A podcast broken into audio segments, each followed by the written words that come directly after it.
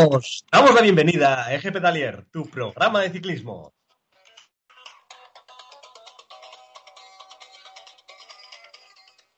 Y en el programa de hoy me acompaña Alberto Díaz. Un saludo, a la querida audiencia, y a los mandos de la nave, una vez más, el inigualable Eneco Viana. Un saludo a todos.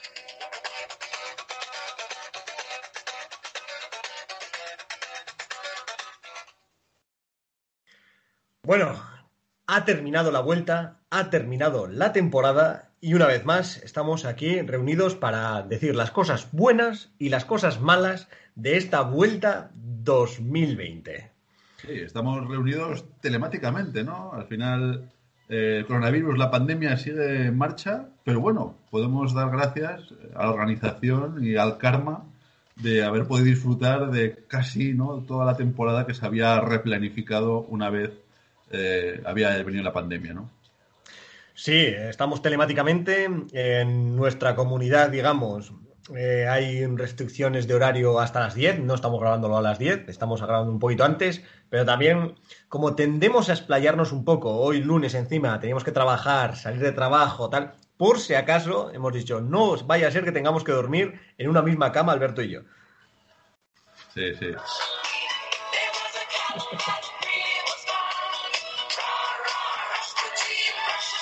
Si nunca llegamos al estribillo, me encanta siempre ponerlo. Y el tema de la vuelta, que encima calentito, calentito, sobre todo con esa etapa del sábado, que ha ardido las redes sociales. Twitter estaba, vamos, que, que prendía fuego. De eso ya hablaremos tranquilamente luego cuando hablemos de los equipos. Pero vamos a hacer un poquito, pues, el, el resumen eh, típico que solemos hacer, dar un poco notas a los diferentes equipos y luego daremos quiénes para nosotros son los mejores y peores corredores de esta vuelta 2020. Lo que sí que vamos a dejar, aparte, el final de temporada, la gala tradicional de Eje Pedalier, la dejaremos pues probablemente ya para diciembre, cuando ya esté todo más tranquilo y no esté tanto la actualidad de la vuelta en nuestras cabezas. Pero, pero bueno, un poquito, pues eso. Resumen de la vuelta y, y los mejores y peores corredores. Sí, nuestro clásico resumen, ¿no? Al final, eh, a nuestra audiencia siempre le encanta, ¿no? Que demos estas notas eh, que nos sirve a la vez para hacer este resumen de la vuelta, ¿no? A través de nuestra propia opinión. Eh, y bueno, pues yo creo que es una manera interesante y original de darle una vuelta a estas 18 etapas, ¿no? Que hemos disfrutado eh, en el mes de octubre y noviembre. Ha tenido cosas buenas, ¿eh? Como el paisaje, por ejemplo. La verdad es que me ha encantado, encima muy volcada por la parte norte ¿no? de, España la, la, vuelta este año. Y la verdad que los paisajes han sido maravillosos. ¿eh? Y tenemos que reconocer que el tiempo no ha sido malo. Bueno, algunos te dirán ha habido momentos, frío, ¿eh? ha habido momentos que sí. Ha habido momentos que sí. Pero para las fechas que son, y más viniendo por, por aquí, por el norte de España, eh, que sobre todo la gente de fuera piensa que España es todo sol y todo muy buen tiempo y demás. No, en el norte Sí. llueve mucho. Y, y toros y paella también. Correcto.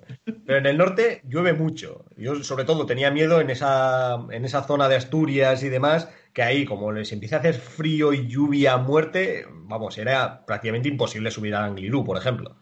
Sí, la, la etapa de Formigal la primera semana ahí en Pirineos, yo creo que acabaron todos de, de lluvia y frío, estaba la gente temblando, ¿no? De lo que se encontrarían luego en la segunda semana en Asturias y en la tercera semana en Galicia. También territorio de muchas lluvias. Y bueno, sí que ha habido días frescos, como no puede ser de otra manera, en noviembre, pero como dice Neko, la verdad que ha respetado bastante el tiempo y nos ha acompañado estos preciosos paisajes.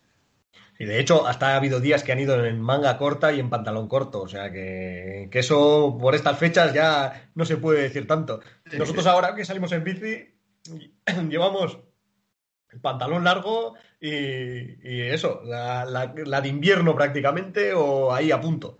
Sí, sí, hace tres semanas salimos con había un grado por ahí, había primera hora. Luego sí que calentó un poco, pero bueno, luego se quejan en el giro, la madre los parió, que quieren recortar la etapa, pero estamos locos. y aquí los aficionados globeros saliendo con dos grados. Pero no es quién está más loco. Ya, es que esa de salir con, con un grado, ¿no? Sabes que estáis locos, estáis locos. Yo en esa me supe quedar en casita, ahí Sí, con, sí. La, con la leña, con el fuego y tranquilamente ahí en el sofá. Esa, esa leña buena que tienes tú en casa. sí. Pues ese, ese día sí que tenía.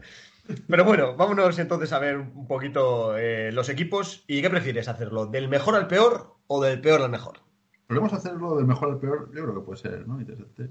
Puede ser interesante y así los últimos darle un poquito de caña así a todos y demás, ir un poquito rápido y que tampoco nos vamos a pasar con ellos.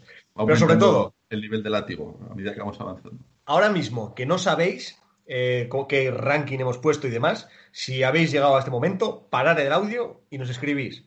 ¿Quién creéis que es el mejor equipo y quién creéis que es el peor? Quizá el mejor es fácil, pero el peor... y ya que estamos, a ver al Movistar, ¿qué creéis? ¿Que le hemos puesto muy buena nota? ¿Mala nota? Eh, con la cosa del sábado, a ver qué ha pasado ahí. todo el mundo a pensar, ¿eh? Mejor equipo, peor equipo y nota del Movistar, del 0 al 10, ya sabéis. Y bueno, vámonos entonces eh, con este ranking. Y, bueno, si, te parece, antes de nada, bueno, supongo que todo el mundo eh, es consciente de cómo ha quedado la, vuelta. Pero vamos a hacer nada, 20 segundos, un breve resumen. Eh, un, bueno, un podium que encabezaba Primos Roglic eh, del Jumbo, segundo Carapaz, tercero fue Carci, un poco sorpresa, ¿no? Quizá la revelación de la vuelta de lo que hicieron Fer, Totalmente. La clasificación por puntos aquí en la vuelta ya sabemos que todas las etapas tienen parecida puntuación, entonces fue para Roglic, a falta de sprints y demás. El mejor joven fue Enric Mas, que fue quinto en la general. La montaña para el francés Guillaume Martín, del Cofidis, el filósofo, que la verdad que ha hecho una vuelta maravillosa. Y, por equipos. ampliamente. Sí, sí, muy ampliamente. Casi triplicando al, al, segundo. Y por equipos la victoria fue, como no puede ser de otra manera, para el Movistar Team.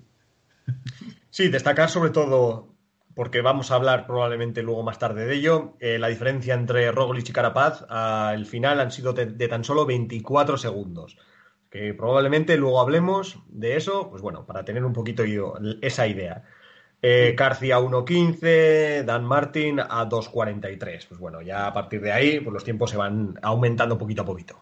Eso es, en líneas generales, una vuelta súper igualada, solo 24 segundos entre el primero y el segundo. Y ponía también en Twitter, ¿no? Mucha gente que hacía muchos años que no pasaba, que Giro, Tour y Vuelta se decidían por menos de un minuto, eh, las tres generales. Pues eso demuestra también la gran igualdad que ha habido este año y la gran igualdad que hay cada vez más, ¿no? Con este ciclismo tan controlado de vatios y de tal y de todo. Eh, bueno, veremos cuando venga Benepol a tope si nos funda a todos, pero... la, esperanza de muchos, ¿no? Habrá que esperar 2021 para ello.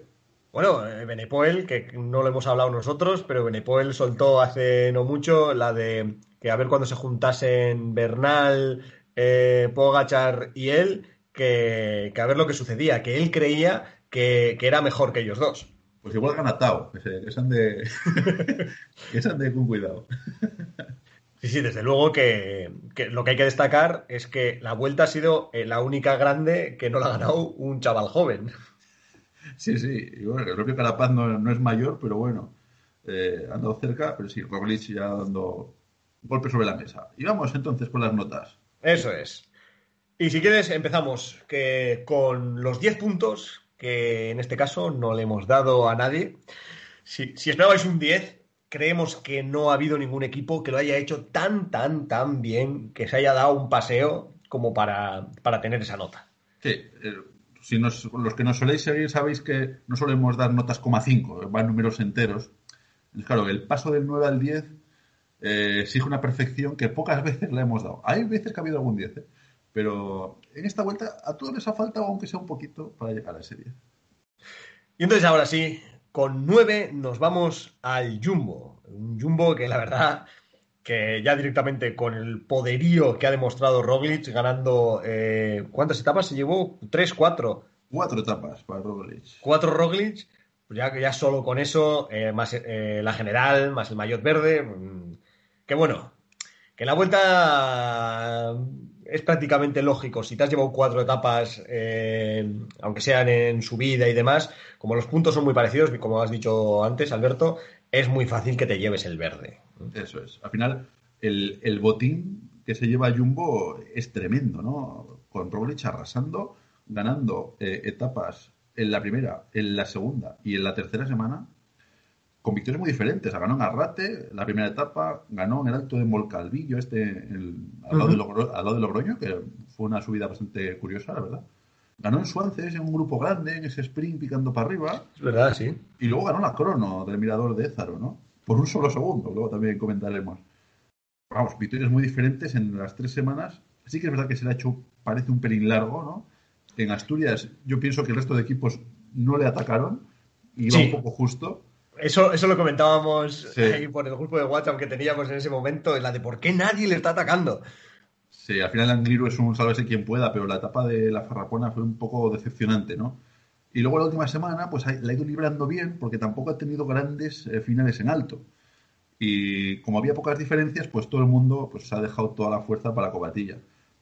Al hilo de esto, pues quizás los dos lunares de, de, Jumbo. El primer lunar es eh, que la falta de un gregario de lujo como es Tom Dumoulin. Es decir, un corredor que reconoce estar muy cansado, no sé, yo creo que el Jumbo tiene capacidad y equipo de sobra para haber alineado a otro corredor en vez de a Tom Dumoulin. Eso para mí es un fallo garrafal. Sí. Porque a Rollins, por ejemplo, el último día, podemos decir que le faltó un gregario, ¿eh? Porque falló Kus y milagro que metieron a José de la fuga, que le hizo ahí 300 metros que pudieron llegar a ser claves.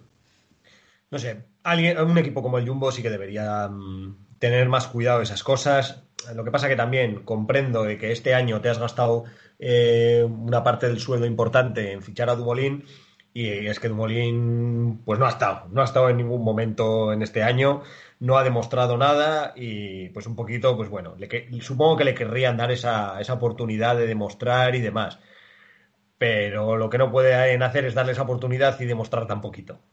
Sí, desde luego. Eh, siete etapas eh, completó, pero vamos, con unos números pues bastante pobres. Y luego el segundo lunar que le veo yo al Jumbo, que repite un poco el error del Tour. Eh, cuando el Rolex ha estado fuerte esa primera semana, que es lo que hacía mucho muy bien el Sky de Froome, que sacaba ventaja. Sí. juega toda la vuelta al pancartazo y a la crono. Y otra vez ha estado a punto de perder en la última etapa eh, la general, ¿no? Y de hecho la crono ya nos da un sustito en el primer parcial porque decías, ¿qué, le está pasando? Que ahí nosotros también hicimos algún comentario. ¿Qué le está pasando? Que Roglic no está sacando tiempo, de hecho lo está perdiendo. Y luego ya sí que en el segundo parcial, pues ya, ya eh, sí que le empezó a sacar 8 segundos y demás. Y bueno, pues ahí ya fue un poquito más lo lógico que se le espera a, alguien que hace también las cronos. Pero sí que es verdad que, precisamente no, no hacen eso. O sea, el mismo error que hizo en el Tour, aquí prácticamente hemos visto algo muy parecido. Sí, no sé si tendrán hoy en día ya está todo medido, ¿no? Esos niveles de esfuerzo, igual el pancartazo le va muy bien, todos lo hemos visto. Pero yo no sé si como área de mejora para el año que viene deberían centrar en esto, ¿no? En intentar cerrar mejor las vueltas, porque tienen un dominio de la carrera absoluto. Sin embargo, al final, como van tirando, van pasando días, al final los van tirando a la basura, pero bueno. Quizás es que no sea tan superior como, en el Ineos. En el Ineos la cosa que pasaba, pues al final Froome es que era indiscutiblemente el más fuerte, aparte de tener el equipo más fuerte. Roglic ha demostrado carencias. Entonces también, tú imagínate que de repente mm, tiran muy fuerte y de repente Roglic dice, no puedo más, me he quedado, ya no, tengo gas. Entonces, pues bueno, quizás tienen ese miedo, no lo sé, no lo sé. O sea, estos son eh, elucubraciones aquí que podemos decir o, cosas así, pero, pero quizá aprovechar la primera semana para sacar el tiempo. Sabemos que Roglic ha hecho una temporada desde que hemos vuelto del confinamiento tremenda. desde agosto ha ganado prácticamente todo menos el Tour lo que ha corrido. Sí, Todos los mundiales ha, estado, ha ganado Lieja, ha ganado la vuelta después del golpe del Tour, que es un golpe durísimo. ¿eh? Mira, Pinot, por ejemplo, es la otra cara de la moneda. ¿eh? De un golpe duro no ha sabido levantar cabeza. Roglic, sin embargo, sí, ¿no? Y otro error curioso del, del Jumbo, del propio Roglic, fue la de esa etapa de Formigal con el frío y la lluvia, que no se ponía la chaqueta, que se la quitaba, que se, que se quedó cortado. Casi se le va la vuelta también en ese error, ¿eh? No sé, un pelín de concentración. Por eso no tiene el 10 el Jumbo, ¿no? Por estos tres lunares que por poco más le cuestan la vuelta. Bueno, vámonos entonces, ahora sí. Eh, bueno, seguimos con este 9 y metemos aquí a un equipo que prácticamente ha estado excepto por alguna pequeña cosita, un pequeño detalle que más adelante hablaremos, ha estado prácticamente todos los días, todos los días se le ha visto en todos los lados y es el Education First.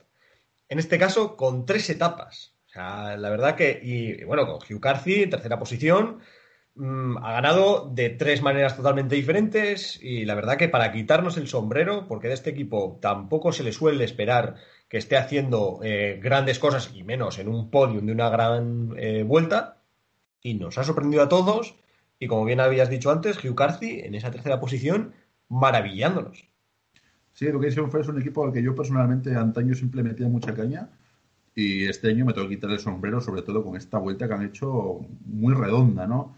Eh, como decías, victoria de Michael Woods en fuga, la etapa de Valdegovía, aquí en nuestra tierra, etapa preciosa, por cierto, ¿eh? Mira el diseño de esa etapa y el diseño de otras etapas que ha habido este año, así con finales cuesta cabras. Qué fácil es meter dos orduñitas ahí un poco antes de meta. Fue una etapa tremenda, maravillosa. Vamos. Para mí igual fue la mejor etapa de, esta vuelta. Y victoria de listo, ¿no? De Michael Woods en fuga. Carci ganó en el Angliru. Y Magnus Kort ganó ese sprint más de grupo, bueno, de un grupo de 50. Un poquito más reducido, pero sí. Otra etapa muy bonita también, ¿eh? la de la de Ciudad Rodrigo en este caso. Como decías, ¿no? Han estado presentes en las fugas, han arropado muy bien a Carci y casi sí que es un corredor del que otras veces hemos esperado más, pero como llevaba año y medio un poco flojo, siempre lo hemos dejado de lado.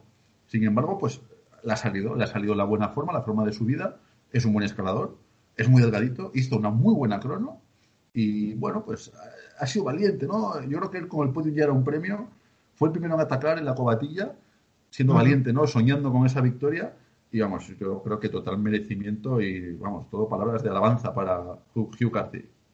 Sí, sobre todo ese día hay que, hay que quitarse el sombrero porque era realmente el que parecía que tenía más ganas de ganar. Y eso, la verdad, que en el ciclismo de hoy en día, pues bueno, es de agradecer, por lo menos. Sí, sí, y luego exhibición en Angliru, ¿eh? Como supo controlar, controlar sus fuerzas, ¿eh? Un chico joven también. No, muy bien, muy bien. Eh, muy interesante. Vámonos entonces esta vez con los que tienen ocho puntos y nos vamos con el primer equipo, con Israel. Una etapa y Dan Martin en una cuarta posición también sorprendiéndonos un poquito a todos, porque nadie creíamos que podía llegar a hacer un top 5 Dan Martin. Si no lo llegan a decir antes de, la vuelta, mm, no nos lo creemos. Sí, hemos vuelto a ver ese Dan Martin, ¿no? El Dan Martin que, que, quisieron fichar, yo creo, Israel. Un buen líder de equipo, sólido durante toda la vuelta. Al final ha tenido el equipo a su disposición hasta donde han llegado en montaña se encontraba prácticamente solo, pero bueno, eh, por el resto, pues el equipo le acompañó. Ganó la, etapa de Laguna Negra, que creo que fue la etapa 3 o, 2, que es típico de Dan Martin, ¿no? Ganar en primera semana, un final de ese estilo, y lo que yo no pensaba que aguantaría tanto, ¿no? Le perjudicó, la, le perjudicó la crono, como es lógico, un hombre que la crono le viene mal, pero bueno, ha sabido aguantar ese cuarto puesto. Con la sorpresa de Carci era difícil, ¿no? Que le veíamos difícil que llegara al tercero y un Israel que necesitaba eh, mm, sacar bastantes puntos porque la UCI, digamos, cuando hace sus clasificaciones por equipos y demás, por puntos, eh, la última vez que lo han eh, actualizado, el día 3, o sea que todavía no se habrán sumado los puntos de final de, de la vuelta y demás, pero era el último equipo World Tour. Justo muy cerca mm, de otro que comentaremos un poco más adelante, que lo diré de nuevo. Empieza por Moby. y acaba por estar. Eh, pero bueno, o sea, el Israel necesitaba puntos y por, por lo menos eh, los puntos de la vuelta, el tener a, un, a, Dan Martin en esa cuarta posición, pues bueno, le salva un poquito la temporada. Sí, yo, Israel es otro equipo al que históricamente, bueno, históricamente, desde que existen hace poco, siempre le metemos cañita. ¿Por qué? Porque pensamos que tiene más potencial del que hasta ahora estaban demostrando. Sin embargo, este año yo creo que se pueden quedar satisfechos. Eh, se llevaron la victoria de etapa en el Giro con Dowsett, que dieron una buena imagen. Sí, sí. Y yo creo que en la vuelta también han dado una imagen buenísima. Así que bueno, un 8 le hemos puesto, pues, no sé, quizá nos faltaba un poco más de acompañamiento a Dan Martin. Quizá Dan Martin podía haber soñado con ese podium, ¿no? Pero bueno, casi, casi rozando el 9. Vamos con el siguiente equipo, también un 8, con la France de Ye. En este caso, dos etapas, pero dos etapas del escudero que, se presuponía el escudero de, de Godot, o Godú, o no sé cómo se pronunciará exactamente, pero Godú. Godot. sí, sí. Bueno, recordamos que Francés bueno, con un equipo, bueno, típico equipo que traen a la vuelta, ocho franceses y Thibaut Pinot de líder. Thibaut Pinot, la etapa 3 ya ni siquiera la inició, ¿no? Yo creo que está con el chip fuera. Y se desapuntó. Sí. Se, se picó como los niños pequeños. Me pico y no, y no juego. Pues ala, sí, sí. Tal cual. a irte la etapa 3 no vengas. El resto, bueno, tienen un 8, pero porque David Godú tiene un 10 o un 12, vamos. Lo de Godú ha sido tremendo. Eh, corredor joven también, David Godú, que se ha llevado las dos etapas reina de, esta vuelta. Yo, yo diría, vamos, la etapa de la Farrapone de la Cobatilla. Respetando un poco el anglero y tal, pero vamos, yo creo que eran las dos etapas reina. Una vez se cayó el Turmalet y las dos en fuga, es decir, las dos fugas de mayor calidad se las ha llevado él. Ha hecho octavo en la general también. Y yo creo que confirma, ¿no? Ese, ese perfil de corredor, pues escalador, que se puede llevar victorias de etapa tranquilamente y que puede hacer generales aceptables. Y le ha venido muy bien que Pinot se vaya tan pronto porque le han dejado a él eh, total libertad y poder meterse en esas fugas y demás, porque si no hubiese estado, pues eso, de la mano de Pinot y viendo a ver si no se queda y estas cosas. Pero me alegro de que haya sido un corredor valiente y, y, que no se conforma con llegar todos los días el 15 para intentar ser el 15 en la general. Se ha metido las fugas y se ha llevado dos. Lo que siempre has criticado. Lo que siempre has criticado. ¿Quién se acuerda luego quién quedó el décimo en una vuelta? O el, decimoquinto. Nadie, nadie. Si ganas dos etapas, joder, ya por lo menos te recuerdan. Y levanta los brazos y mira que dos etapas. Eh, mira, la de, la de. Dime quién quedó el 15 en el giro. Buah, no sé. Ni Pero sabes que Dowsett, porque lo acabas de decir, ah, ganó una etapa. Cierto, cierto, cierto.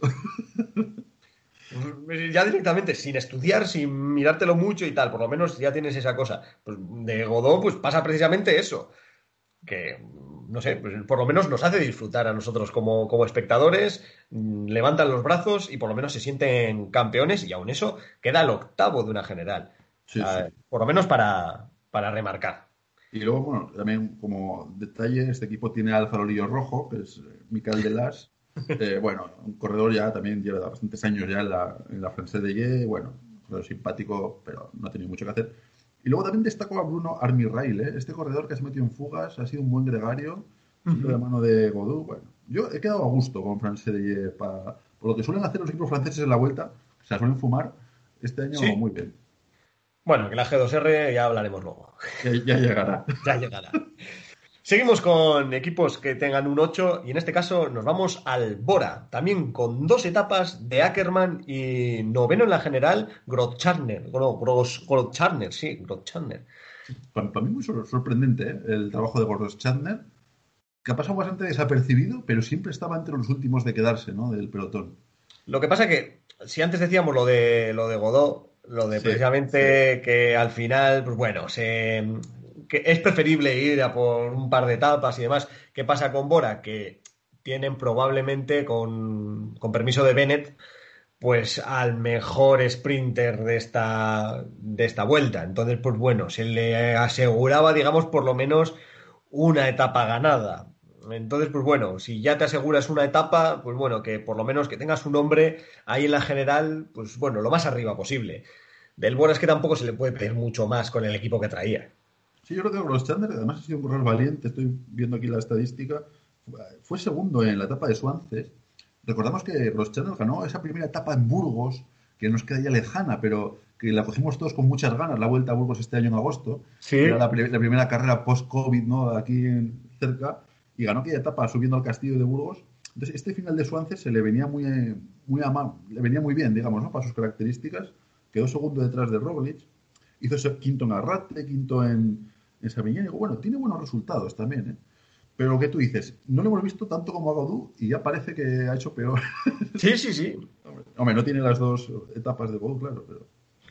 Hombre, a ver, por un poquito estos dos equipos, o sea, tanto la frase de Ye como Bora, mm, resultados parecidos, dos etapas ganadas cada uno. Eh, en la general, pues bueno, un octavo y un noveno. Pues bueno, al final eh, yo considero que les hemos puesto una nota bastante justa a los dos. Quizás eso, eh, por el tipo de victoria, pues siempre recuerdas más pues el tipo de victoria justo en una extensión, en una fuga, que en un sprint, porque al final los sprints siempre, pues bueno, la gente ve los últimos cinco minutos y de a ver si no se cae nadie en los últimos cinco kilómetros y, la colocación, pum, pum, pum, y ya, ya ha terminado. Ya justo lo que me ha dado tiempo de despertarme la siesta muchas veces. A la gente en general. Pero no nosotros que nos lo tragamos entero. O lo que nos dejan los medios de comunicación.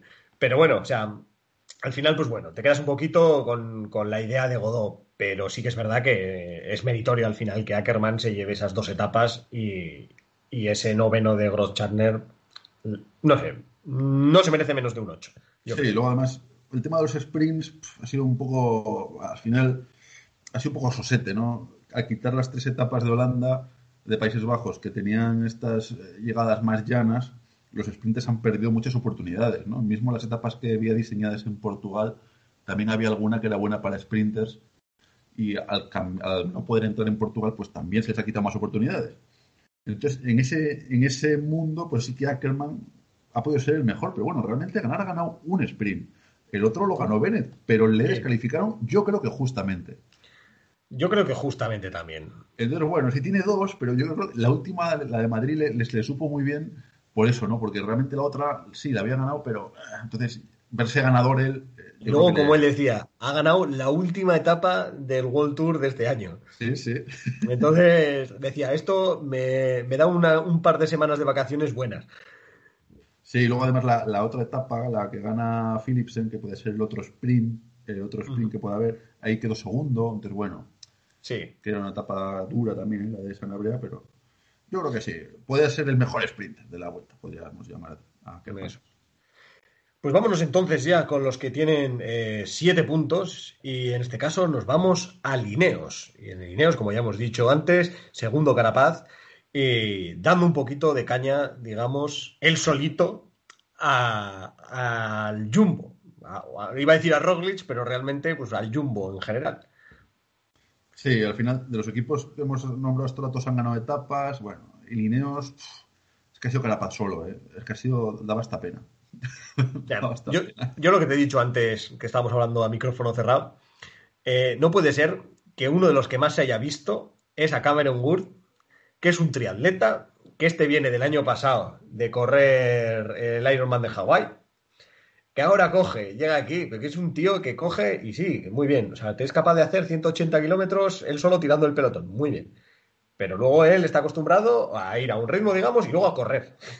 Y coge y que Puerto Arriba, que sea el que está tirando de repente de un grupo de lineos y que ya se han quedado unos cuantos de lineos, me parece, no sé, o sea, llamativo en cuanto a la forma en la que ha venido el equipo en sí.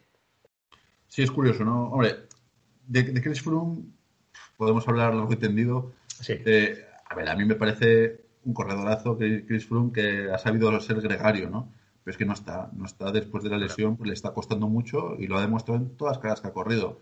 Entonces, eso ya no es culpa de Chris Froome, es decir, no vamos a echarle la culpa a Froome de no, aguantar.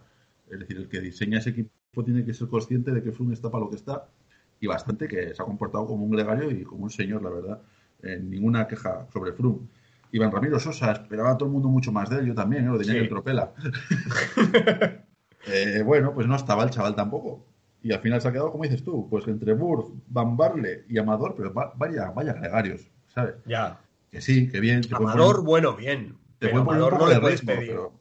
Amador no le puedes pedir ahí que de repente él solo, porque es que claro, cuesta arriba, ya me dirás tú, Van Barle y Gurd, lo que pueden hacer. Claro, es, como si tus mejores gregarios son Verona y Rojas pues bien. Pero claro, eh, no rompes el pelotón, dejas el pelotón en 25 o en 30 y, así no, no, haces daño. Y luego, a ver cómo eres capaz de atacar con un pelotón que, en el que quedan todavía 30 personas. Eso es. Es que no, no, se puede. Y con, contra un Jumbo que tiene 5 gregarios.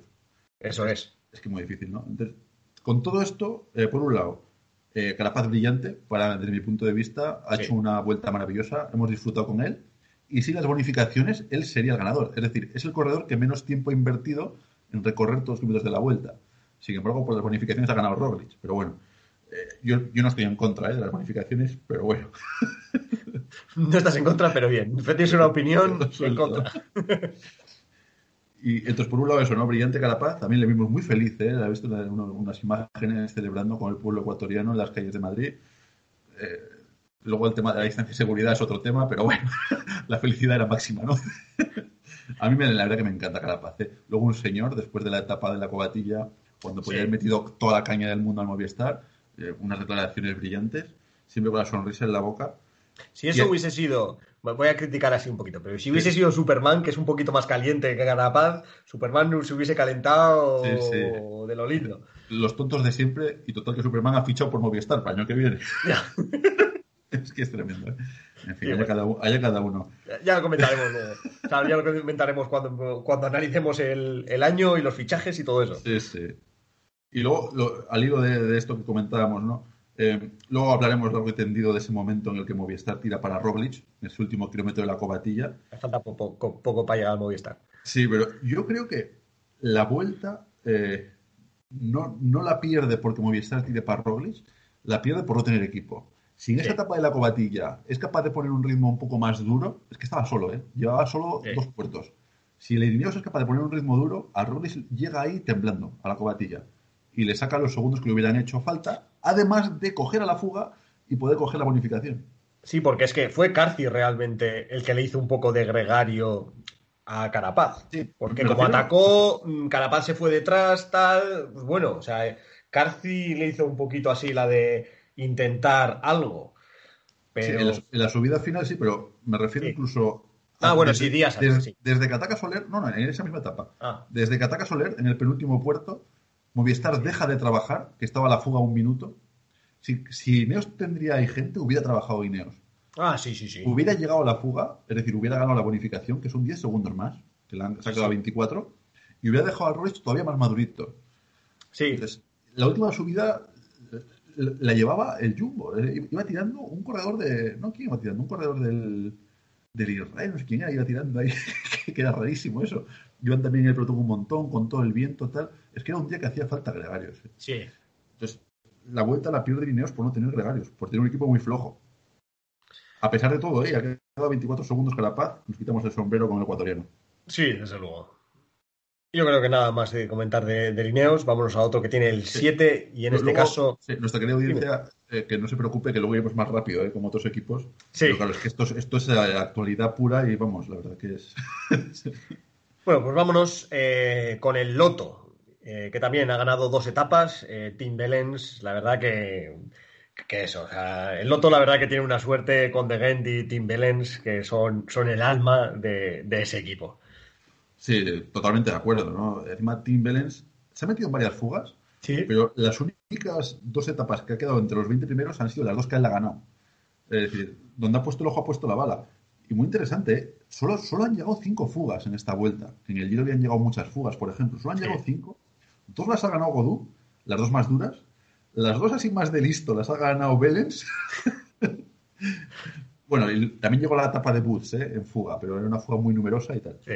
Y luego la de John Izaguirre también, que son seis, perdón, he dicho cinco. La de John Izaguirre también una etapa dura, la de Formigal con el viento y tal. Y el, viento, el frío y la lluvia. Pero vamos, Belens, donde ha puesto el ojo, ha puesto la bala. Y luego la general al chico este Gossens, ha quedado el 24. Lo que llevamos a hacer es un mate, es decir, no se la ha visto. No, ha hecho ni un punto en el tropela más que los dos puntos que le dan por hacer 24 en la general. Eh, felicidades a Gossens, pero le animamos también a que otras ocasiones busque la fuga. Desde luego. Que aprenda un poco de Belens, ¿no? Que da más puntos. Eso, eso. Bueno, bueno, si quieres al, siguiente, y en este caso nos vamos también con 7, el UAE, con una etapa Philipsen en ese sprint y séptimo en la general de la Cruz. Sí, una cosa que, bueno, ya, bien el UAE, en general yo creo que un 7 está bien, de la Cruz ha hecho un buen trabajo, el último día avanzó un par de posiciones siendo valiente y entrando en la fuga desde el principio. Luego, Qué gracia me hizo cómo celebró la victoria Machín de Philipsen. Ah, qué bonito fue. Eh. Bonito sí, pero y, ridículo. Sí, eh, también. compáralo con cómo celebra Roglic la victoria en la vuelta, ¿eh? El, carácter esloveno versus, versus, el carácter español. sí, sí, sí. Es en plan, por uno parecía que había ganado ahí. Uy, Tremendo. Sí, pero bueno, también a Philipsen se le veía muy emocionado y demás. Supongo que será porque Machín también es muy de expresar así las cosas y entonces pues, al final contagia, digamos, todo ese, todo ese espíritu. Pero yo creo que al final es, no sé, mm, esto lo voy a poner de otra manera, pero yo qué sé, es, como si el equipo de tu ciudad eh, gana una liga eh, o gana... Al final es que estamos hablando de la élite de un deporte y ganar una etapa vamos, yo considero que tiene que ser así, o sea, que tiene que ser el sueño, porque más que nada Philipsen tiene 22 años, una cosa así. O sea, empezar tu carrera, digamos, empezar entre comillas y demás, ganando una etapa de una grande, eh, pues por lo menos, o sea, tiene que ser, por lo menos emocionante para ti. Sí, sí. La verdad que me alegré mucho por Philipsen, además fue la etapa de, de Puebla de Sanabria, etapa durísima, ¿eh? 236 kilómetros con viento en contra, que se fueron a las 6 horas y media, y es una etapa bonita de ganar. Es una etapa bonita de ganar. Eh, me dio pena Cataneo, que iba en la fuga, eh, pero bueno, pues fue etapa bonita de ganar. Vámonos entonces, ¿algo más que Vámonos entonces con otro también, con siete. En este caso nos vamos al Cofidis. El Cofidis con, bueno, Guillén Martín, 14 en la general, pero sobre todo con eh, ganador de la montaña, como ha dicho Alberto antes, con el triple de puntos que, el, que Tim Bellens creo que ha sido el segundo, si no me equivoco. Sí, yo creo que ha hecho una, una vuelta genial, ¿no? Guillén Martín, corredor además simpático, se le ve agradable. Eh, ha corrido muy bien, se ha metido en fugas. Es lo que tiene que hacer el Cofidis, básicamente. Sí. No ha ganado ninguna etapa. Es verdad que hizo segundo en Sabiñánigo, en ese sprint final con Belens. Yo mucho más no le podemos pedir. Hombre, si hubiera ganado una etapa, le hubiéramos puesto ya un 9 quizá, ¿no?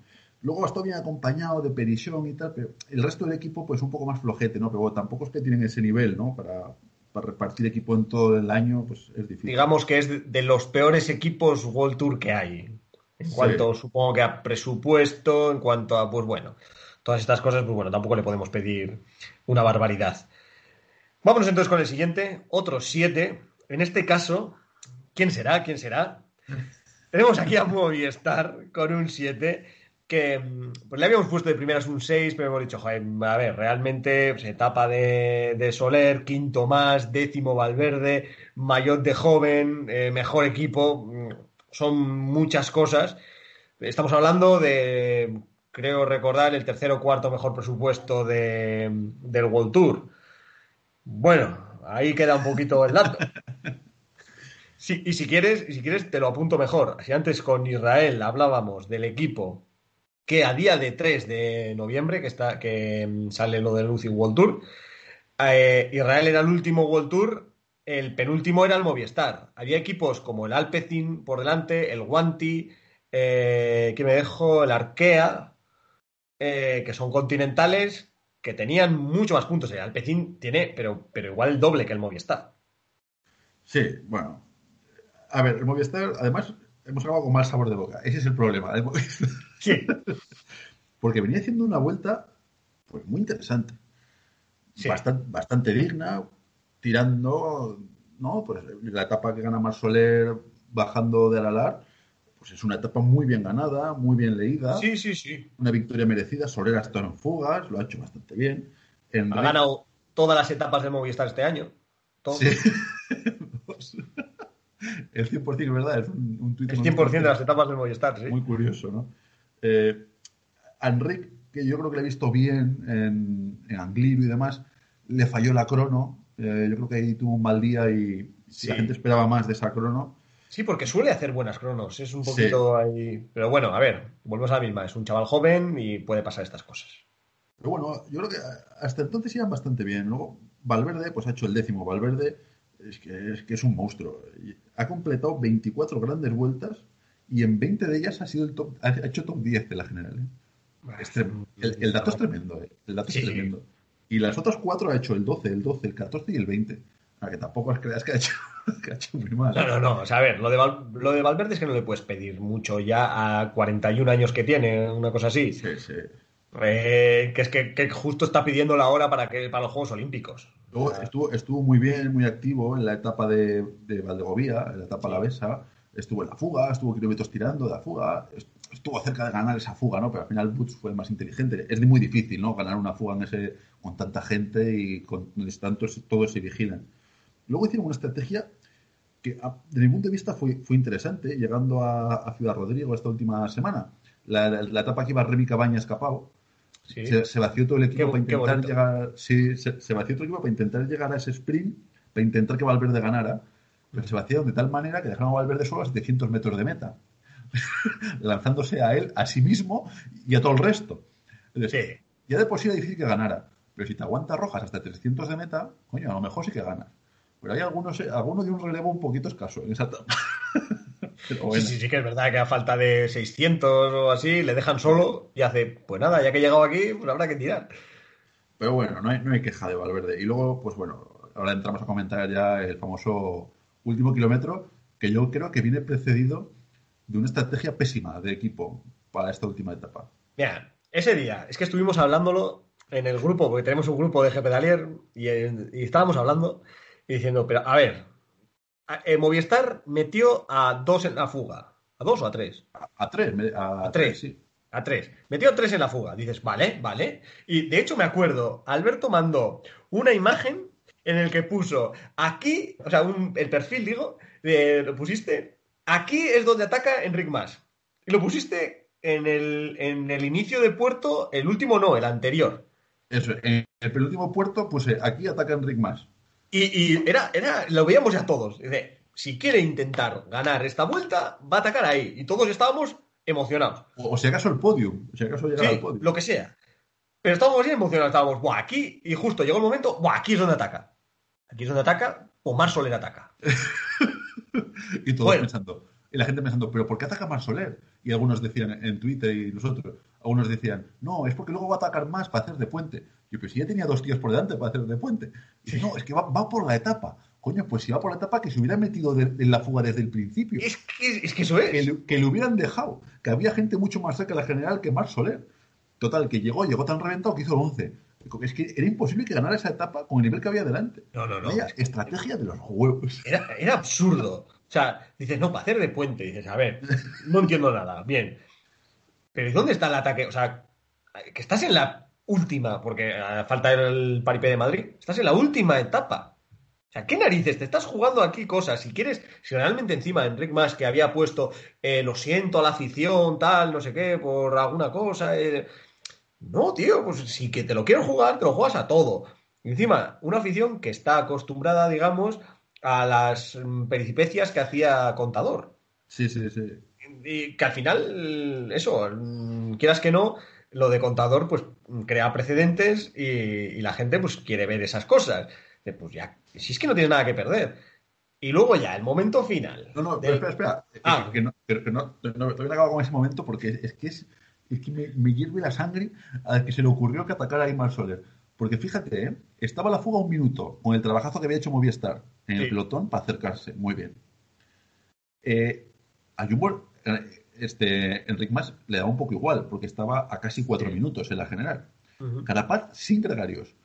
Carci creo que estaba con Magnus Cort. y Dan Martin, y Dan Martin sin gregarios. ¿eh? ¿Qué pasó? Que atacó Soler y de repente la fuga, pum, cuatro minutos. Y si llega a atacar más, el Jumbo que lleva, llevaba a Roglic ya un poco eh, tostadete, le deja ir seguro. Sí, sí, sí, es que, es que yo no entendí es que era ABC de, de- de teoría de, de técnica, de, táctica, perdón, de ciclismo. Es que Era- era el. Astana, el- si lo hubiese hecho el Astana eso, si Astana tiene a un tío, el quinto de la general, por estrategia, si es que nos ha demostrado otros años, el año de Aru también creo que fue, no sé, es estrategia. Eh, no sé, o sea, yo creo que nos ponen ahí, a ti y a mí, que no tenemos ni puñetera idea, y peor no lo hacemos. A ver, no sé hay- si hay- mejor, pero peor imposible. Es lo de siempre, hay que ver cómo estaba Enric Mas, qué piernas tenía, etcétera, etcétera. Pero es que, repito, lo que le has dicho tú también antes, el día anterior, en declaraciones a Juan Carlos, le dice, no hay nada que perder mañana, de hacer quinto a hacer décimo, no hay, no hay diferencia. Lo único que importa es adelantar algún puesto. Pues qué coño puesto vas a adelantar si esperas atacar a tres de meta. Y ahora entramos al, al kilómetro final. Y con todo esto, Eso es, que nosotros ya veníamos calentitos llamando de todo a, pensaba que le iba a sacar a Dan Martin dos minutos y pico En un y me- kilómetro. en kilómetro y medio. Y yo eso ya, eso ya. Y entonces se ponen a tirar como locos de Roglic Que yo eso. para curiosamente joder a ese Carapaz que como cuentan las malas lenguas no acabó de salir del todo bien ¿no? de, de Movistar el año pasado. Yo, Luego, yo lo, claro, Sí, lo que claro. pasa es que Movistar es una tras otra. O sea, siempre tiene algo. O sea, siempre la lía. Y luego, y luego voy, a utilizar quizás una mala palabra, pero luego van de lloricas con alguna cosa que les ha venido a ellos y porque no sé qué, porque sé cuánto. Si es que, si, si es que realmente es que hacen algunas, o sea, algunas cosas es, es- son tonterías muy grandes. O sea, te estás jugando, o sea, estás haciéndote a un enemigo. A Lineos te lo estás sacando de enemigo ya, directamente. En la siguiente carrera, si van a poder putearte, te van a putear. Y el Jumbo no te va a hacer ningún favor. sí, sí, tipo- Es que ya directamente por pensar en futuro.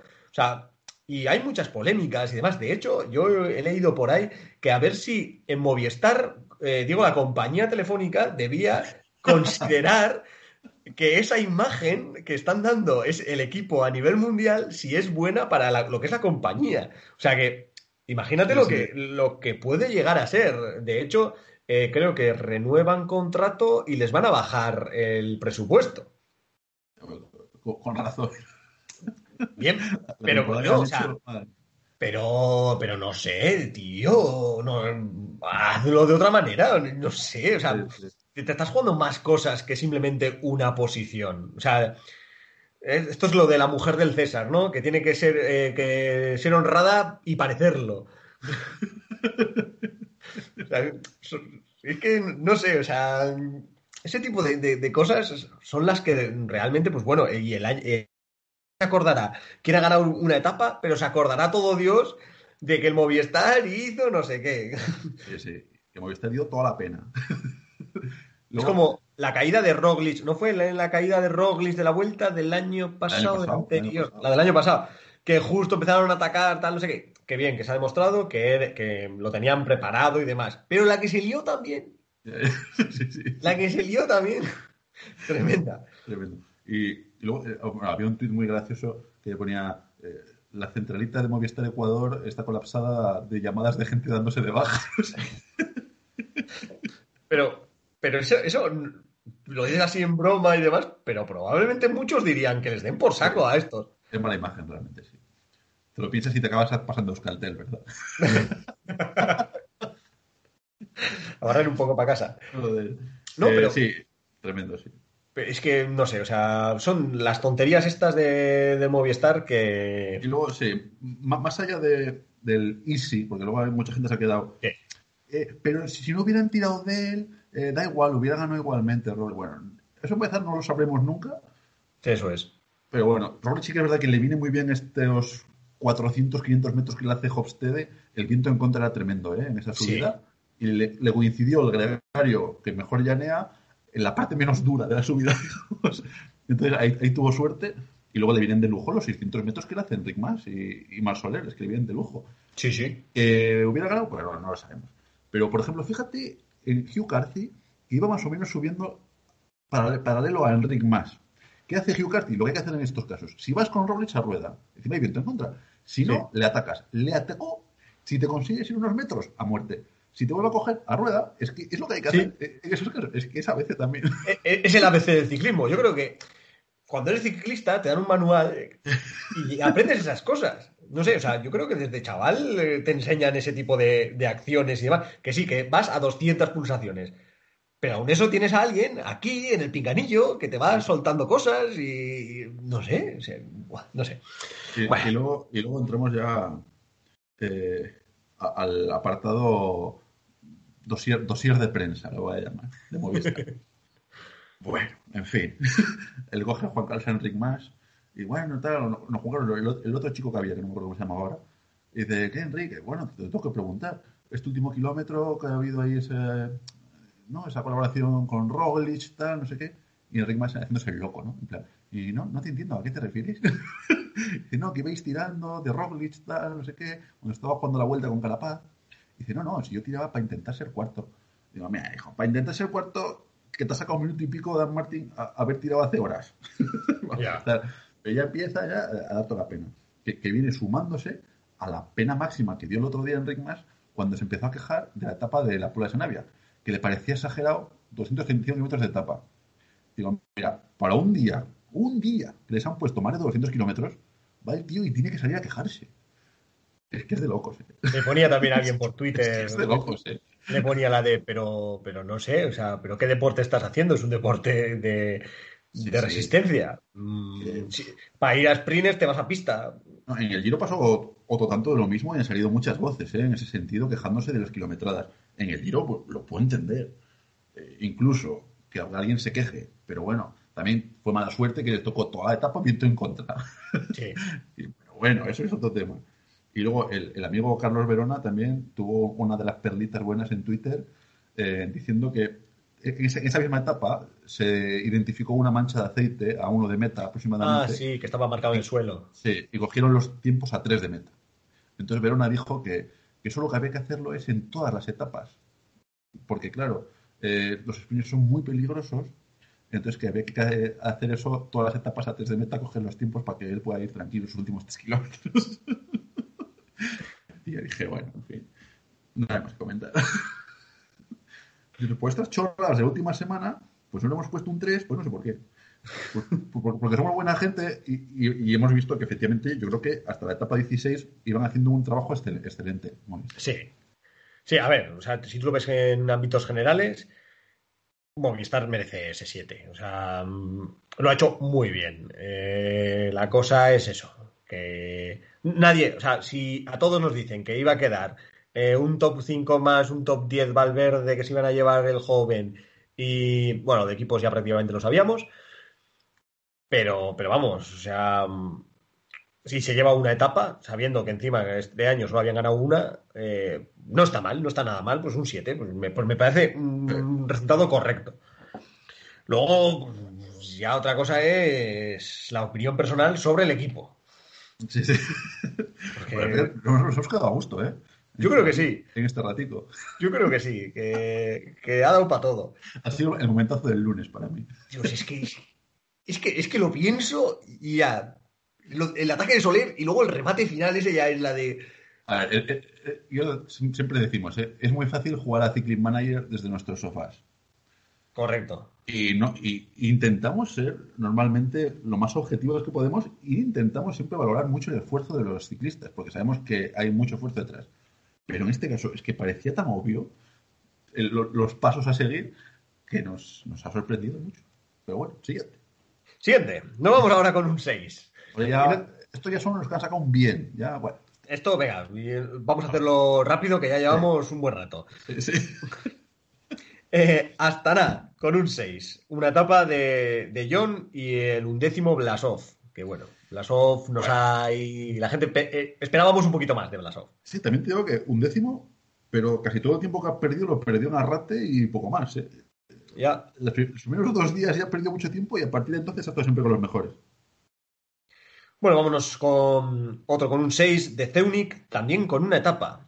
Con una etapa y vamos a decir esa media compartida. Ha tenido una etapa, eso es la de Bennett, más la que le quitaron a Bennett, que pues, lógicamente no se la contamos. Y luego ha tenido dos momentazos, ¿eh? la fuga de Catáneo con el viento en contra. joder, qué buena. Y al día siguiente, la, que tenía minuto y medio de ventaja. Y Perico, eh, hay Perico genial, ¿eh? Y Perico decía, no llega, no llega. Y Carlos antes, ¿cómo no va a llegar? Si tiene minuto y medio de ventaja, faltan 10 kilómetros. Y Perico, viento en contra no llega. Que no llega. y al día siguiente al revés. Cabaña en fuga, con 16 segundos de ventaja los últimos 40 kilómetros, pero con viento a favor.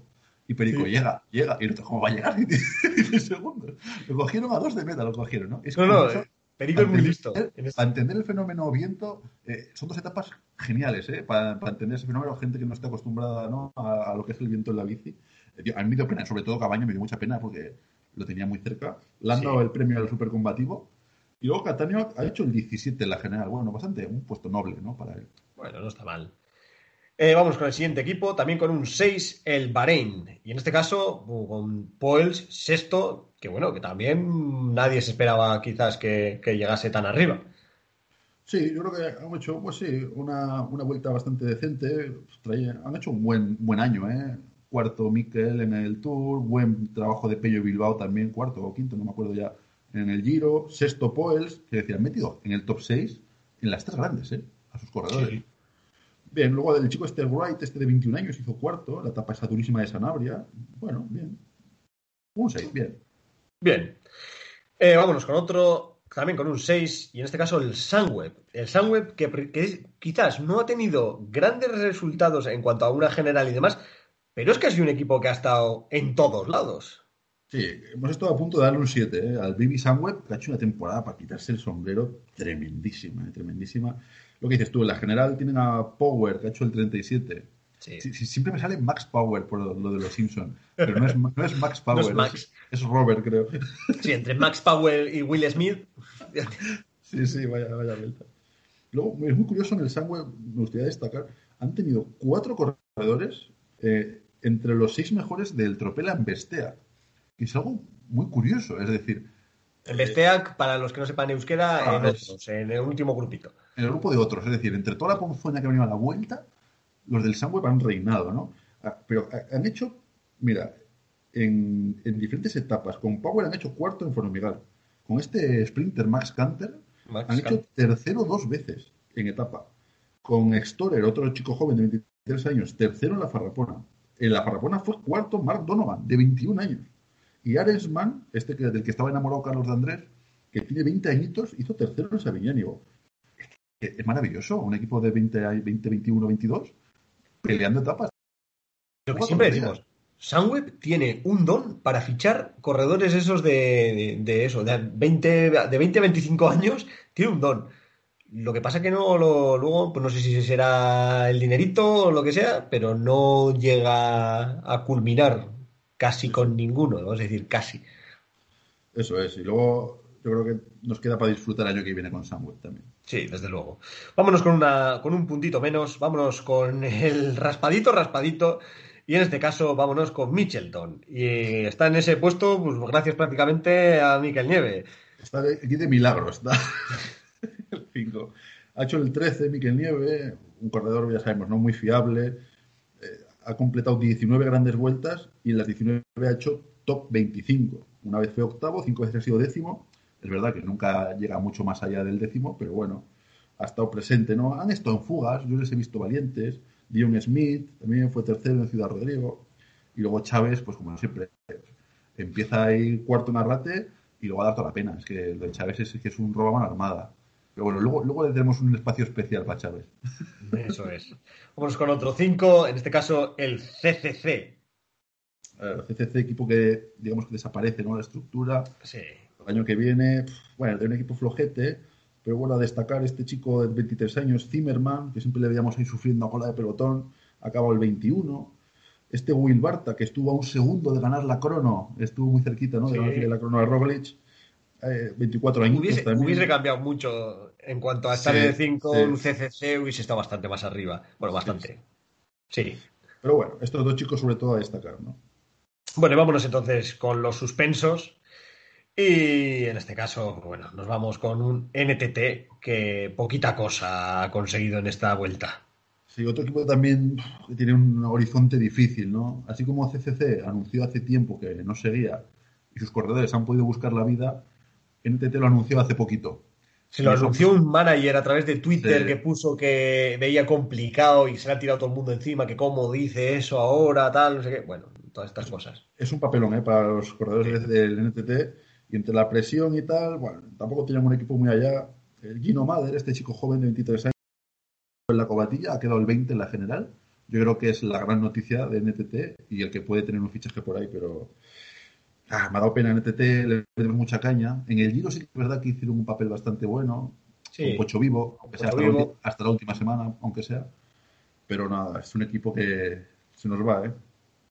Bueno, vámonos con otro que históricamente, eh, viniendo del país que viene, pues se desapunta prácticamente a la vuelta, el AG2R, equipo francés, que bueno, ya sabemos un poquito que una vez ya pasado el tour, pues bueno, van a mm, con el peor equipo y a ser disfrutones más que nada. Se han acabado tres, el equipo que menos corredores han acabado, cinco bajas. Pues que en la etapa 1 ya tuvieron dos bajas y en la etapa 2 tuvieron una tercera baja. Esas típicas que no sabes si es mala suerte, si no querían venir, si se, se han hecho la de John O'Rach, de tirarse al suelo con la primera montonera que ven. no sé qué han hecho. Hombre, a ver, de Lance. Peter siempre, pues le, más que nada, le, le pides un poquito más. Sí que ha estado, eh, en, cuando quedaban los favoritos, pues él estaba ahí haciendo un poco la goma, pero bueno, Dorian eh, Godón, pues bueno, ahí también ha estado, pero tampoco, tampoco mucho más eh, de este equipo. Ah, este jovencito Champusín ha hecho el 31 en la general, que también le gustaba mucho a Carlos de Andrés. Bueno, ya, un Bueno, 4. Para que los chavales y Matías Frank hagan, eh, hagan kilómetros. Matías Frank, el chaval. Sí, sí. Bueno, otro que también un 4 y en este caso nos vamos con el Burgos. Que bueno, eh, tienen ahí a Madrazo 43, pero, pero bueno, la verdad que el Burgos mm, por lo menos se le pedía un poquito más, un poquito que estuviese más acertado, digamos, en esas fugas. Aunque, como bien has dicho, han llegado seis y parece que le han cogido una serie de corredores y se las han llevado todas. Sí, al final, a ver, lo, comentamos también antes a micrófono cerrado. A mí la pena que me ha dado este año, eh, los tres equipos invitados, sobre todo, bueno, el Direct Energy está muy sobrecargado de carreras, ha corrido del Tour y demás, pero Burgos y Caja Rural, que tenían que centrar todo, todo, toda su temporada a esta vuelta a España, tenían que haber, no sé, tenido mejores resultados. No digo que no, no lo hayan dado todo, porque seguro que sí, y es lo que hay. Pero es todo lo que has podido correr y todo para preparar esta vuelta para intentar aquí despuntar. Y es que el Burgos, lo máximo que ha conseguido ha sido quedar el 15 en una etapa. Sí. El resto de días, todos han quedado mucho peor. Es que en la montaña, que es una clasificación que pueden luchar, que el año pasado Madrazo vistió el mayor muchos días, en total, entre todos, han conseguido 12 puntos. Sí, sí, sí. Yo, yo, es lo que les he hecho un poco en, en, falta este año, por eso tienen un 4, que me, me sabe muy mal suspender al Burgos pero es que no, no han dado la talla para nada este año. De hecho, se decía que Madrazo que no estaba bien en forma, que yo, por ejemplo, también de Jets Ball esperaba que se metiese un poquito más. Eh, bueno, ahí tampoco, que tampoco se le puede pedir mucho más. Sí que es verdad que Will Smith se le ha visto bastante, porque estaban todo el rato en televisión con la coña. Sí, en las fugas han estado, en las fugas han estado. Sí, sí, sí. Muy curioso la, la, la, etapa que acababa, la, la, de Cabaña, la que acababa en Ciudad Rodrigo, sí. que había de la fuga, al principio eran ocho, o sea que dos no, no, llegaron a conectar, cuatro eran del Burgos, y luego quedaron seis, y de esos seis, tres eran del Burgos. Y esos tres fueron los tres primeros en quedarse, ¿no? Sí, es, la, es la realidad del Burgos. Sí. Pero esa es la actitud. Sí, y eso ese, es. Y, y, ese día pillaron puntos de la montaña, y ese día tal, y ese día, pues bueno, pues. Ya pasa que era, era el último día que podían hacerlo. Pero bueno, nos da, nos da pena el Burgos, sí. Bueno, otro también Luego, con un 4. Cosa, bueno, por, por, acabar con el Burgos, yo creo que están tranquilos, porque el año que viene la vuelta empieza en Burgos. Sí. Entonces, están seguros que los van a invitar. Eso también les ha quitado presión y los ha extra relajado, a lo mejor, ¿eh? Pero bueno, la vuelta empieza en Burgos, empiezan con una crono, un prólogo, en el que salen de, la, de dentro de la catedral los corredores. No sé cómo lo van a hacer, pero chorradas estas que hace la vuelta. Bueno, por lo menos la imagen será bonita. Sí, sí, Pero bueno, a ver si podemos acercarnos. Ahí, Ojalá. ahí, ahí lo dejo. Ojalá. Madre mía. Eh, ahora sí, entonces también con cuatro nos vamos con el Caja Rural. Un Caja Rural que, que, bueno, por destacar así dos corredores, vamos a decir, a Verasturi, que se ha intentado meter en algún sprint sin mucho acierto, séptimo la mejor etapa. Eh, y bueno, pues, por ahí sí que es verdad que, por ejemplo, a Lastra se le veía ahí siempre al final del pelotón, ahí eh, luchando en esas, en esas etapas con más subida, pero poquita, poquita cosita que destacar. Sí, la general nada, Julián Amez, ¿qué tal? 50. Este Gonzalo Serrano ha intentado también hacer algún puesto. Bueno, poca cosa, así como decías. Otro dato también demoledor, ¿eh? Cuatro puntos se han sacado entre todos en la montaña. Es que es tremendo, ¿eh? Es que todos se los ha llevado bien Martín, entonces sí, sí. Es que no se puede, es que no se puede. Como, como había pocas montañas. bueno, vámonos. Ahora un puntito menos, con un 3. Y digo que todavía hay dos equipos, ¿eh? Está el que voy a decir ahora y otro. Y en este caso nos vamos con el Direct Energy, que sí que es verdad que Direct Energy, mmm, excepto yo creo que los únicos momentos que le he visto al Direct Energy ha sido cuando se pusieron a tirar del pelotón algún día. ¿Qué dices tú? ¿Para qué? A, a, santo de qué? Porque estaba el director enfadado. Sí, creo. sí, por eso, por eso. Pero es que ya directamente que tu propio director esté cabreado, deja mucho que desear. O sea, Mira, métete en fugas, lucha, yo qué sé, haz algo, hijo mío. Yo, yo, me alegro mucho de que haya dado toda esta pena Direct Energy. Luego, con todo el dolor de mi corazón, pero es que el Energy no es una estructura que pueda soportar esta carga de carreras. No, no puede. Es un equipo que ha participado en el Tour, su escenario es el Tour, donde ellos quieren brillar es el Tour, la temporada es como ha sido, y han traído aquí a ocho pobres a que corran la vuelta. Y es lo que pasa en estos casos, que sí. no están concentrados, que no se meten en las fugas, el director se enfada, les pone a tirar sin sentido del pelotón. Y es que es lo que pasa. Y es por eso la chorrada esa de la norma de que el mejor va a ir a no sé cuántas carreras World Tour y tal. Porque a algunas va a ir a gusto, pero a otras va a ir a disgusto. Y si hubiera estado aquí la Fundación Euskadi, el Euskaltel, en vez de este equipo, yo hubiera cantado. Por lo menos hubiesen intentado. Y no es culpa de la vuelta, es culpa del abucio de quien ha puesto la norma esa. Pero bueno. Eh, Julen Simón hizo sexto en Swansea, es un final que se ajustaba muy bien a sus características, un corredor que suele hacer ese tipo de finales. Lorenzo Manzin ha hecho octavo también un par de sprints. Es el corredor este un poco rápido que tienen, pero que no va mucho, mucho más allá. Entre todos, tres puntos de la montaña. Y el mejor en la general, Sicar, el 45, que no sé si lo has visto, o algún día en fuga igual. Sí, Nada. un día que, que- creo que enchufaron en el final del pelotón y ahí estaba Sicar y se queda Sicar. Y ya está, ese es el único momento que lo he visto. no va a ningún lado esto. Y bueno, ahora ya último equipo. Habrá gente que no se acuerda ni qué equipo falta. Porque se les ha visto, bueno, a uno se le ha visto bastante, pero al resto se les ha visto tan poco. A, a uno bastante, pues no sé a quién me dices, ¿eh? sí, sí, aun- aunque sean redes sociales. Bueno, bueno. Y en este Pues- caso, Que tiene gracia, ¿eh? si no. en el. O sea, con dos puntos, último de esta clasificación, el Trek Segafredo. Mira, digo las dos marcas, ¿eh? Para, Sí, sí. más rabia. Un Trek que tiene la temporada muy salvada con el podium deporte, con un Nibali muy bueno también en el Giro y que ha venido aquí a pasar el rato. ¿no? Ha hecho debutar a Juan P. López, que sé que te decía, se ha metido Sí. en fugas, el chaval se ha metido en fugas. Sí, sí, El chaval es andaluz, tiene gracia, tal, a mí me cae bien, en Twitter siempre anda muy activo. Ha hecho el 42 de la general, es el mejor hombre del Trek. Estamos hablando de Trek, ¿eh? un equipo World Tour, eh, una competición como la Vuelta a España, que tampoco es que tenga una participación. sí. sí. y luego nada, eh, también es verdad que Kenny Elizondo se les lesionó, se cayó, no sé qué pasó. Sí. El Mos- Moschetti, el sprinter, hizo sexto en el GEA, pero bueno, tampoco. Ya está. Es que no han hecho nada. Y Juan López se ha metido a una fuga, pero el resto.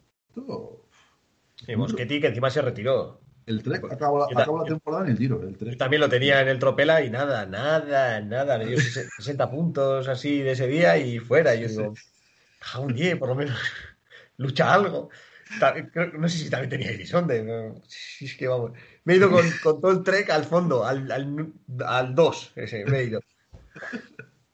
Sí, sí, la verdad que. Bueno, no pasa nada. Supongo que con la temporada que llevan no les, no les importaba mucho hacer una vuelta regular, pero bueno, la verdad que anda toda la pena. ¿eh?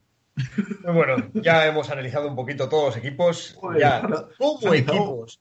Muy a fondo la vuelta, ¿eh? Sí, sí, sí. A mí me gusta este método porque analizas todo, ¿eh? Sí, al final das palos y, y también alabas, digamos, un poquito a todos, a todos los equipos. Tienes un poquito para darles, por lo menos para recordar que hay algunos que también han estado en esta vuelta. Que parece que no, pero sí que han estado.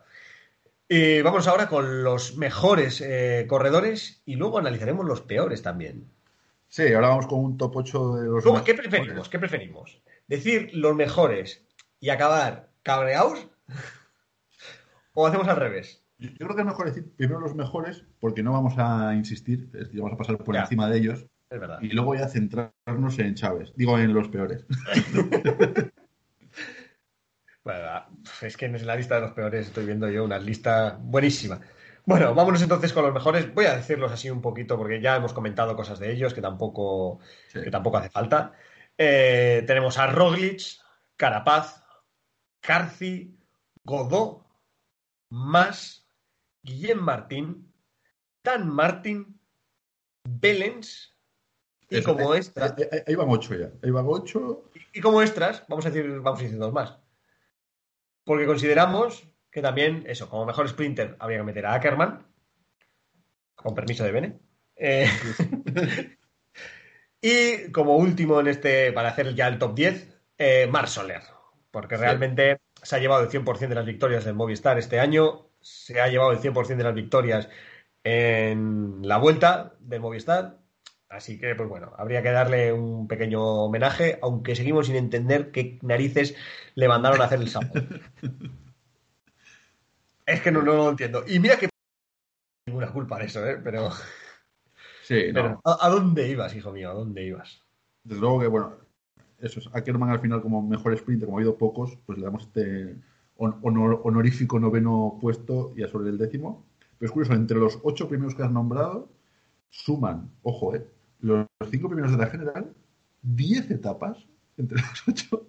Hombre, ya solo cuatro de Roglic. Y, todos los mayores. Ah, así, Que, así que podemos decir que estos ocho efectivamente han arrasado. Y si añadimos a Ackerman y Soler ya son trece etapas. Vamos, sí. Sí, sí. A ver, no creo que nadie vaya a poner otros que no sean estos. Eh, es que no, no, no, me cabe en la cabeza así. Si tienes que decir 10 nombres de la vuelta, es que no vas a quitar a ninguno de estos. Yo creo, vamos. Sí, no sé. A campaña, igual, ¿no? que nos dio pena, pero. sí, pero tampoco tiene. A ver. Eh, estuvo bien ese día, pero nada más. Bueno, bueno, vamos por los. Vámonos, vamos a dar caña. en este caso, vamos a ir parándonos un poquito, porque en este top 8, vamos a decir, voy a empezar con uno que no se lo merece por él. Eso es, eso es. Yo creo que en este, pues bueno, teníamos que rellenar este top 8.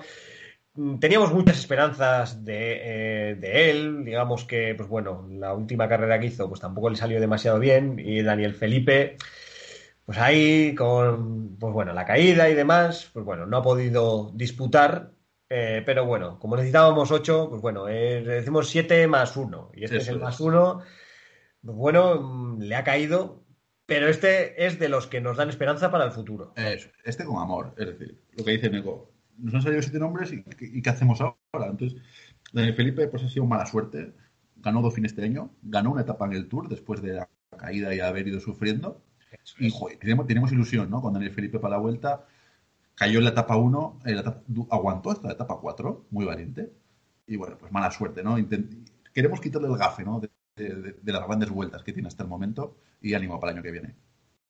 Y ahora sí, ahora vamos con los siete buenos. Ahora sí, ahora sí, ahora sí. voy a empezar, voy a empezar por los fáciles. y empezamos, eh, pues porque hemos comentado antes algo de él, con Pinot, que etapa 3 va, se desapunta y dice, yo ya no me quiero apuntar, yo ya no quiero seguir apuntado a este gimnasio, eh, desapúntame que, que, total no voy a venir a hacer ejercicio. y, eso es lo que le ha pasado a Pinot, que no le apetecía más, que quería unas buenas vacaciones. Sí, disputó la etapa 1, disputó la etapa 2, no, no corría nada desde el Tour, un Tour que al final lo dejó ir desde que ya perdió tiempo la general y la etapa 3 ya ni siquiera salió. Vamos, es que es un sinvergüenza, no sé ni para qué ha venido. No sé si le ha pasado algo, ¿eh? Siempre decimos, igual a uno de estos justo se cayó, se lesionó, tal. Desde nuestro desconocimiento de otros posibles motivos físicos, pensamos que lo de Pinot es más mental y es un problema, ¿eh? Porque mira Roglic, que bien le ha dado la vuelta, lo que decíamos antes, y Pinot ya le puede dar la vuelta a su carrera porque si no, año que viene va a ser un auténtico martirio para él. Bueno, el siguiente en esta lista, Dumoulin, otro también fácil de, averiguar que entraba en esta lista.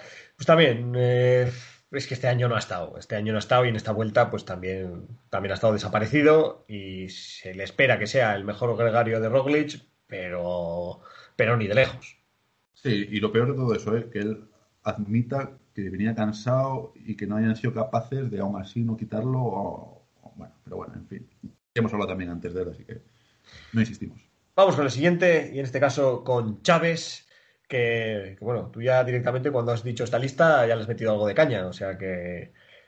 Sí, es que lo de Chávez es que es tremendo, ¿eh? Es que tuvo el año bueno ese que engañó todo el mundo y es que lleva 4 o 5 años viviendo de eso. Eh, vamos a ver, ha hecho el 27 la general. Una general ha hecho el 27, pero vamos, como hemos visto antes, Zimmerman ha hecho el 21, Madre ha hecho el 20. pero, perdona, que este año ha hecho el 24, Gosens, el del Loto. Que este año Tour de Colombia por, por, febrero, por febrero, ese sí que lo hizo bien. Burgos lo hizo bien, pero luego desde ahí cada mm, carrera que ha hecho ha ido a peor en esa, en esa general. Está siempre igual. Y además, las primeras etapas siempre como que te ilusiona. Y queda, queda en los 10 primeros, queda el cuarto, queda tal. Y luego ya para la semana 2 ya, pum, al garete, ¿sabes? es que siempre igual, ¿eh? Y luego lo peor de todo es que no es capaz de meterse en fugas o hacer algo. Mira, tengo aquí resultados. En el Tour de Colombia, séptimo la general. Burgos, cuarto. En Polonia, el 11. Luego ya el Tour, el 23. Y luego ya el 27 en la vuelta. Es, que, es como bien, bien mal. Las, vueltas de 5 o 6 etapas se le dan, se le ajustan un poco mejor porque empieza como con fuerza, como con ilusión. Y enseguida un día ve que no va y pum, al galete. Y ahí sigue, no sé. No sé hasta cuándo tendrá contrato. El, año que viene sale aquí también, Mitchelton, para el 21. Iba a mirar lo mismo. Ánimo, Mitchell. Sí, el año que viene, el año que viene ya se le termina el contrato. O sea, en 2021 lo corre entero y, a ver, a ver. El, año que viene hará un buen, un buen año, ya verás. Yo, de hecho, yo confiaba en él y digo, bueno, pues como no ha hecho también en, en el Tour y un inicio de año bueno, pues pensaba que la vuelta iba, iba a hacer algo. Lo cogí en el Tropela y pues nada, pues ahí bien cogido está, porque no me ha hecho nada tampoco. Sí, Pero, en, 2016, hemos hablado otras veces, hizo segundo en Giro, tercero en vuelta y desde entonces ha dado toda la pena. Sí, sí, sí. Siguiente. Siguiente. Iván Ramiro Sosa. Aquí, aquí estamos dando. estará contento. Nuestros amigos colombianos estarán contentos hoy, pero. Ya te digo, metemos a tres. Sí, sí. A ver, tampoco traían mucho y no, no, han tenido su, no han tenido su vuelta. No han tenido su vuelta. No, pero bueno, ya hemos comentado. También Sosa, yo creo que también es muy joven, ¿eh? Sí. Es muy joven, pero claro, viendo los buenos eh, años que había hecho en Burgos en 2018, 2019 este año mismo que ha pillado etapita, ¿no? Me parece, Burgos me pilló una etapa. Eh, sí, Lagunas de Neila, por eso. Digo, joder, con lo bien que sube este chico, con la de, con la de montaña que hay, y que la temporada la ha ido un poco, ¿no? Pues llevando a la vuelta como único gran reto, me lo esperaba un poco mejor. Bueno, pues no ha estado, no ha funcionado y no ha funcionado. No pasa nada, tiene 23 años, el año que viene irá mejor. Bueno, tú piensa, si Tao, Tao Hohenhardt, que lo veíamos que empezó muy bien, tal, tuvo ahí su bajón que dices, y este hombre, y mira, mira lo que ha hecho este año, o sea que... Sí, el año, pasado, el año que viene puede pasar a Sosa eso, tranquilamente. Por eso, sí, sí. Y ganarse el giro, y ganarse el giro. Ojalá. Ojalá. Bueno, y aquí ya, aquí es que estoy viendo ya un nombre que es que, me da la risa ya solo, solo de decirlo. Porque es Van Garderen. Van Garderen que hoy, gracias a Alberto, me he enterado que había ido a la vuelta. Sí, uff, lo de Van Garderen es tremendo eh, también. ¿eh? Un corredor que ha pasado de puntillas por la vuelta. su mejor resultado es el 75 en una etapa. Eh, supongo que está haciendo una tarea de gregario salvaje, ¿no? Para, para Carci. Pero no sé tampoco, la verdad, eh, a qué nivel, porque siempre iba solo Carci o con Magnus Corp. Hombre, ya lo viene arrastrando de bastantes años, ¿no? Es un ex corredor total. Sí, pero el año pasado, quiero recordar, el año pasado en el lado Finé quedó segundo.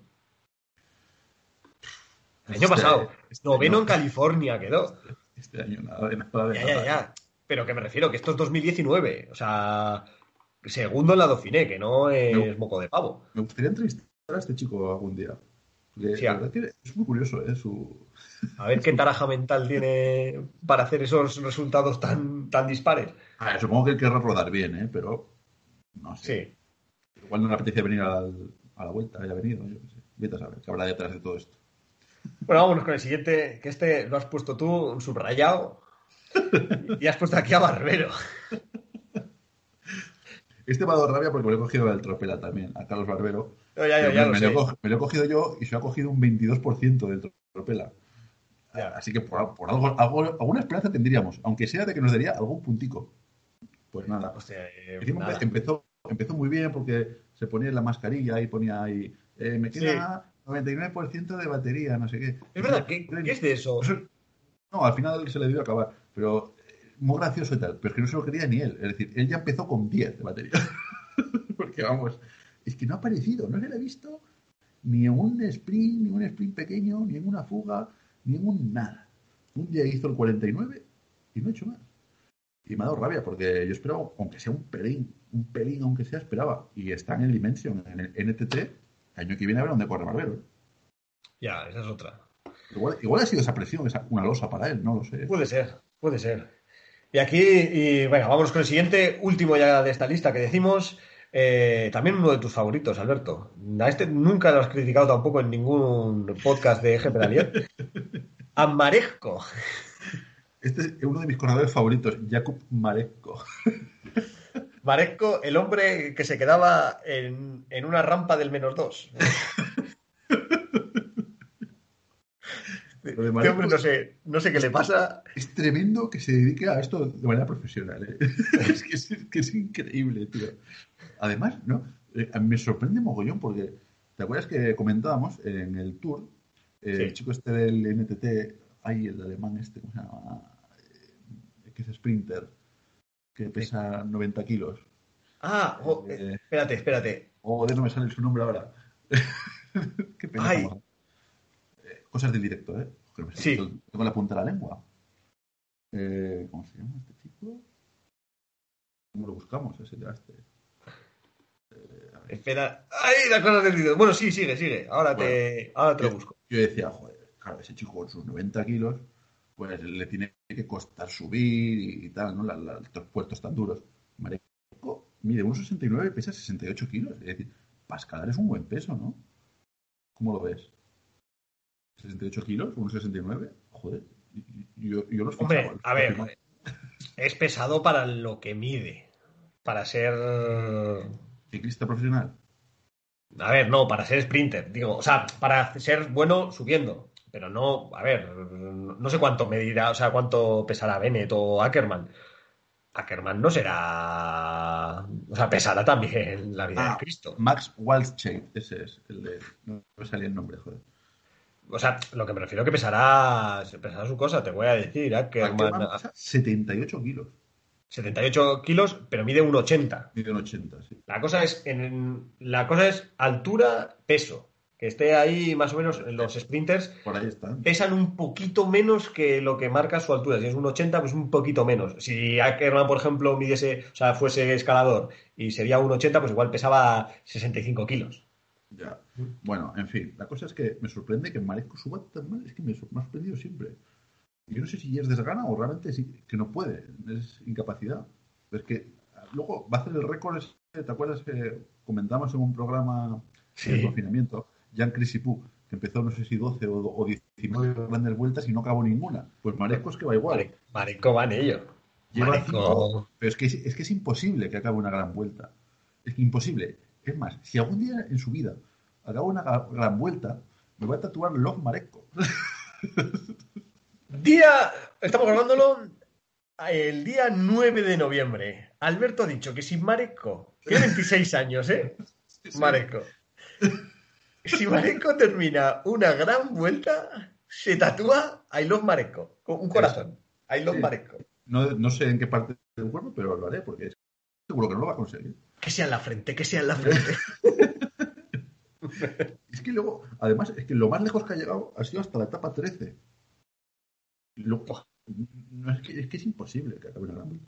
Luego ha hecho tercero un día, ¿eh? Un día hizo tercero. Sin el sprint es bueno, ¿eh? El tío No, no, sí, sí. Tiene ver, 40 43 wins, tiene. Y siempre ha corrido una gran vuelta, mira, en el Giro hizo un año segundo, otro año segundo. En etapas me refiero. ¿eh? Sí, Otro sí. año sexto. Bueno, a ver. No, y algún sí, día, sí, sí. algún día llegará su victoria. ¿eh? Llegará su victoria y me alegraré mucho por él. es el típico que en, en carreras así más secundarias siempre se lleva un montón al año, se lleva eh, un porrón de ellas, pero, pero bueno, eh, le falta esos remates en las grandes vueltas, en, en todas esas cosas, pero bueno, Sí, sí. Y lo que te digo, y algún día llegará su victoria y me alegraré un montón. Pero sigo sin entender que no sea capaz un ciclista profesional. Ya no digo yo, yo ya sé que no soy capaz.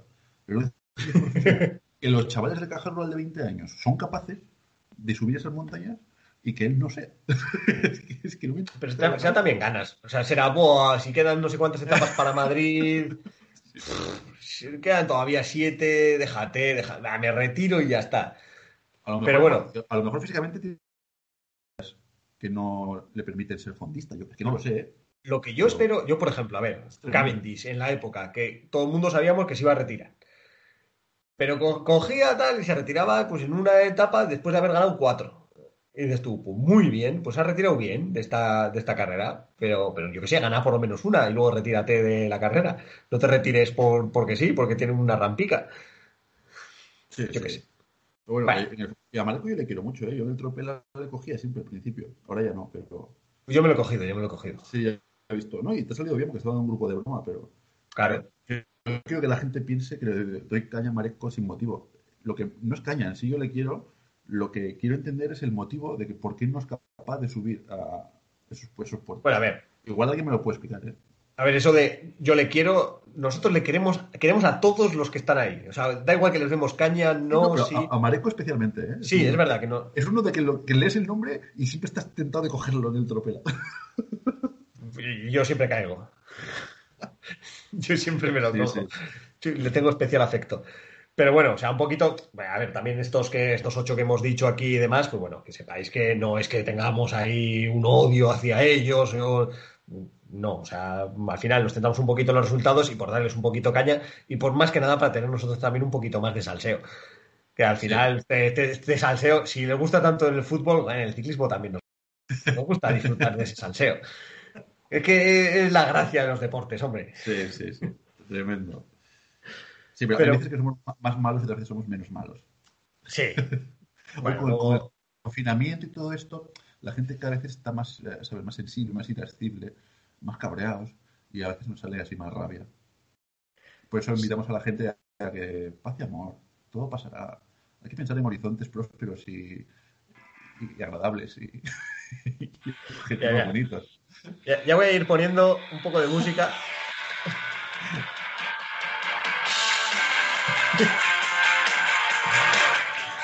Y pongo un poquito de música porque yo creo que ya hora 25, que lo que, lo que oh, tenemos aquí grabado. Antes hablando, va, en media hora nos lo hemos, no, lo hemos finiquitado. Pues bueno, casi una hora más. En nuestra línea. Sí, cómo nos gusta el ciclismo, cómo nos gusta hacer este tipo de cosas y sobre todo eso, eh, realizaremos, supongo, una, una gala Esperemos que ya pues venga más gente, que no sea aquí una discusión entre tú y yo, sino que venga algunas personicas más y que estemos aquí hablando, pues eso, que haya un debate más abierto, sobre todo a ver si nos deja el coronavirus. Pero, pero bueno, haremos un poco la gala, daremos los premios y sobre todo nos tenemos que alegrar que este año vamos a poder dar premios. Ha habido carreras, hemos disfrutado de un año muy concentrado, pero bastante divertido en líneas un poco generales. Y, yo creo que ya con el resumen de, esta vuelta a España, yo creo que por mi parte, ya nada más que decir. Mira, Alberto. os esperamos en la gala, a ver quién se lleva el GP de líder de oro esta temporada. Y nada, pues muchas gracias, como siempre, querida audiencia, por seguirnos. Nos podéis seguir también en Twitter, Facebook, y etcétera. Y todo, todo lo que queráis. Muy bien. Un pues saludo, nada. audiencia. Nos despedimos, un saludo a todos y hasta el próximo programa.